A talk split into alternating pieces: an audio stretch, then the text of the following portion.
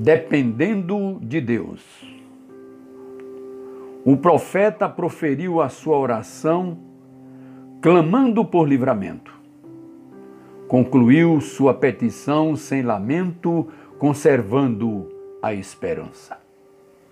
Tal qual uma tenra criança que continua da mãe dependendo, o profeta continuou crendo no retorno da bonança.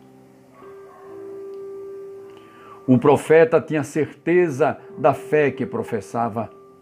Na dependência de Deus caminhava convicto em seu coração. E mesmo com a falta de pão, em Deus ele confiava. Se a chuva esperada tardava, entoava uma canção. O profeta diz: Ainda que a oliveira venha a mentir, e eu não tenha razão para rir, glorificarei ao meu Deus com fé.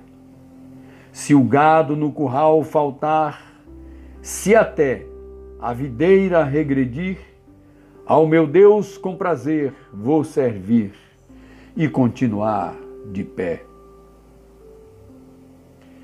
Se a figueira não florescer e o campo não produzir o mantimento, transformarei meu lamento em adoração ao Senhor.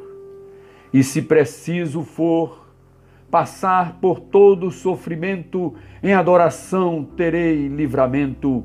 Jeová Rafá, vem e sara a minha dor. Se as ovelhas forem arrebatadas e na malhada não ficar um só cabrito, do meu peito explodirá um forte grito. Glória ao Deus da minha salvação. Jamais será frustrada a minha adoração, ainda que seja num sussurro ou num suspiro.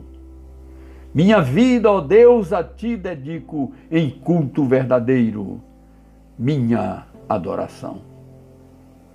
O profeta mandou o recado para todos em todos os tempos fique ligado, fique atento.